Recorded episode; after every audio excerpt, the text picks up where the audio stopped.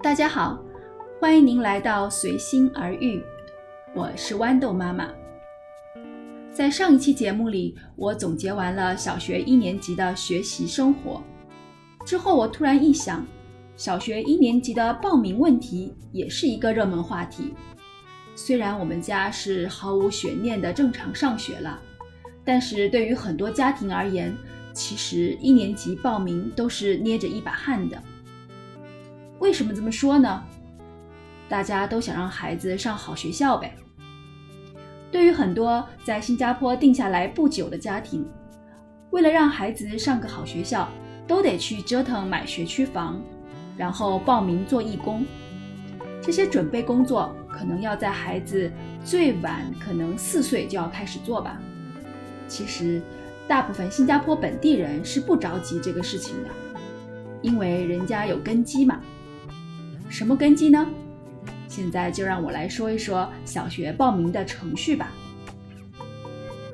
在我之前的节目里提到过，新加坡的学年是每年的一月份到十一月份，每个符合条件的孩子都会在他七岁那年开始上小学，而小学报名就是在上一学年的七月份。报名的流程大致上分为五个阶段。每个孩子按照自家具备的条件选择不同的阶段来报名，因为每个小学的招生名额是固定的，所以你越早报名，就是在越早的阶段报名，就越有把握可以报上。下面就让我来说说每个阶段都是什么情况吧。第一阶段就是如果你的兄弟姐妹现在正在这个小学读书，那么你就优先。可以在第一阶段报名。这个阶段呢，其实很多学校都已经内部在七月份之前就报完了。然后真正到七月份的时候，就从第二个阶段开始。第二个阶段呢，是父母或者你的兄弟姐妹曾经在这里上过学，已经毕业了，以及还有一些其他我称之为裙带关系的家庭的孩子报名吧。第三个阶段呢，是父母给学校做过义工的，或者是在社区做义工的，并且达到一定的时间长度要求的。第四个阶段是按照家庭的住址，优先考虑家里住在离学校一公里之内的公民，新加坡公民的家庭的孩子，然后再扩展到两公里。最后一个阶段呢，就是如果学校还有空位的话。就是在第四个阶段没有报上的孩子们，可以在第五个阶段继续选择他们的学校，大致是这个样子了。其实每一个阶段呢，它的细则都非常多，我在这里就不一一说了。政府的网站和每个小学的网站上都有详细的说明。父母要做的就是先锁定你要给孩子申请哪个学校，然后就早早的开始准备。到时候就把各类证明材料准备齐就好。对于热门的知名小学来说，第三阶段和第四阶段往往都会出现报名人数多于学校名额的情况。这个时候，父母们就要做好需要抽签的心理准备了。如果是需要抽签的话，我想所有的家庭都会很紧张吧。我们家其实当时并没有选择什么热门的名校了。老大在第四阶段顺理成章地报上了名，老大上了学，老二就是在第一阶段就可以报名了，所以整个过程我完全没有操什么心。我为什么不去挤名校去操这份心呢？其实现在我后悔了呢。为什么后悔呢？我以后再开一期节目来说，关于我为什么没去操这份心。在这里，我想说一段我小时候的事情。我上小学应该是在八七年吧，大家也都知道，八七年那个时候中国家庭的收入是多少。我的父母为了能让我在我们家乡那个城市上最好的小学，交了五百块钱的赞助费。可能那个时候我父母一个人一个月工资还不到一百块呢。后来我长大了，考上了名牌大学，但是父母很多亲戚朋友的孩子都没有考上，我父母就总爱说他们当初为我付出了多少多少。其实我真的很不喜欢父母这么说啦。对于孩子而言，有时候父母的爱是期望，也是压力，而且有时候也是一种束缚。我不希望我的孩子为我而活，也不希望他们以后的人生决定要考虑父母为他们付出了多少多少。我希望他们轻松自由的生活。哎，不过现在想来，我这种想法还是有点理想化。父母该做的还是要做的，只是不要告诉孩子就好了。再话说回来，新加坡的小学报名吧。其实你看，这个第二阶段和第三阶段，和我们中国的走关系或者走后门其实是差不多的，这是我的个人感觉了。但是人家就把它制度化，光明正大的走后门。本来每个地方都一定是有后门的，把条件列出来，愿意花时间花功夫的父母，后门就是为你敞开的；不愿意的，你也没什么话可说。好像父母给学校做义工这件事情，其实比交赞助费还费劲。大部分学校的义工都是要早上去学校门口指挥交通。我前面的节目说过。新加坡小学的上学时间是七点半，如果要做这个义工啊，差不多六点半就要到学校门口准备了。这可不是一次两次、一天两天，而是要做满四十个小时，够辛苦吧？我有一个朋友的老公是一家公司的老板，人家照样七早八早就去指挥交通了。而且这个做义工的机会不是你申请就有的哦。学校还要看你家长的背景来选择的。很多年前，我有一个朋友想给一个小学做义工，因为有编网站的工作经验，就被选中了，需要给学校编几个网页。其实他自己早都不干那个很多年了，被选中之后，他只好硬着头皮接下来，自己掏腰包找人做，要把它完成。你看哦，付出了这么多。你说，如果孩子以后学习不好，肯定一不留神就会说：“我当年为了你怎么怎么了，你现在怎么可以这样？”之类的话。我也很爱我的孩子，让我去做义工，我也肯定可以做。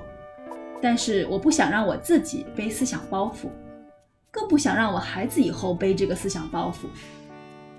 不过我现在想想，可能纯属我多虑吧，因为我自己是女孩嘛，心思比较细一些。我的两个孩子是男孩，他们哪里会管这么多呀？在我看来，在整个报名的过程当中，有一个非常奇葩的条件，那就是如果你父母小时候在这儿上小学的，你的孩子就可以优先报上。其实我不知道有没有其他国家或者地区有这种条件的，反正我想在中国肯定是用不上了。因为新加坡这么小，才可能适用。我不知道是不是通过这样的方法，新加坡人大部分都会留在新加坡，即使年轻的时候出去闯了，到了成家立业的时候都会回来。因为如果自己小时候的学校不错的话，孩子也可以优先入学啊。如果去了别的地方，这个优惠就没有了。因为新加坡本地华人家庭也是非常重视孩子的教育的。如果移居去了欧美国家，要让孩子上个好的小学，不是得额外花钱去私立小学吗？除此之外，这个条件其实还有另外一个好处，那就是它抑制了在好的小学附近的房子的价格不会涨得很离谱，像中国那样。因为到了第四阶段才是看家庭住址的嘛，而且。就算住得很近，也不是一定包进的，只是有可能上而已。而且，如果你真的很想住得靠近学校，租房子也是可以的，不一定要是自己家的房产。我还有一个朋友，他就想让孩子上新加坡最好的南洋小学，他也没有去旁边买什么学区房，也没有做义工，直接在报名前到学校外面租了套房子。然后等到第四阶段去抽签，我还记得很清楚，当时他告诉我是三十六个人抽二十个，其实这个几率还是挺高的嘛。结果他抽中了。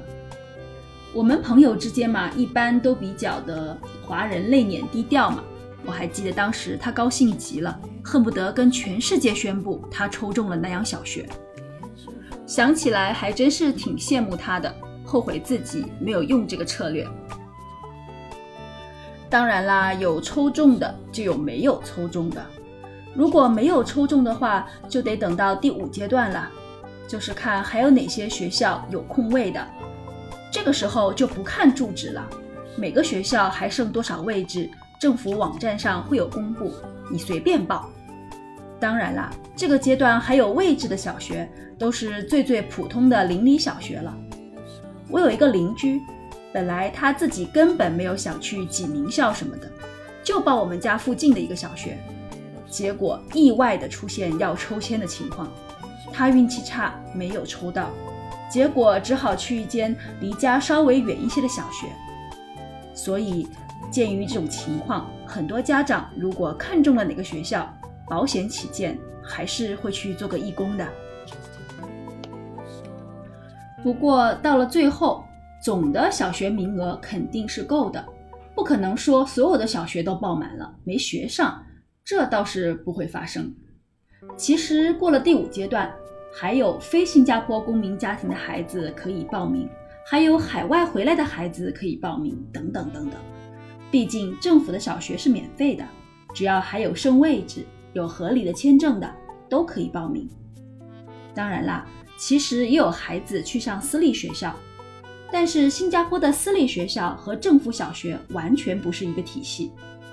政府小学就是新加坡独特的应试教育的体系，而一般私立的国际学校就采用其他国家的体系了。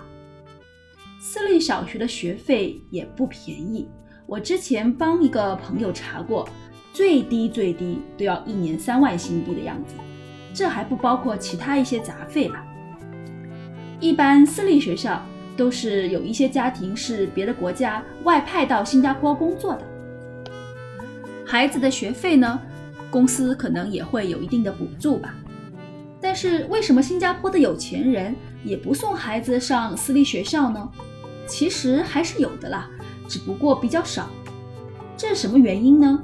其实我想，可能最重要的一点还是中文，这里叫华文啦。绝大部分的私立学校的华文课都是蜻蜓点水的，只有政府学校的华文课才是正儿八经的主课，考试要算成绩的。中文这个东西想学好，不下功夫是不行的，所以还是政府学校的双语教育是挺到位的，大家都信得过。难怪这么多名人都把孩子送来新加坡上小学呢，而且为了上小学还换成了新加坡的身份。好啦，这就是我知道的新加坡本地人上小学的报名的一些呃过程和信息啦。当然啦，还有一类上小学，就是呃有很多国内的或者是其他国家的家庭想到新加坡来呃留学的小学生。嗯，这个情况呢，我也知道一点点，以后我再用其他节目的时间具体来讲。好啦，今天我们就讲到这里，感谢您的聆听。我们下一期再见。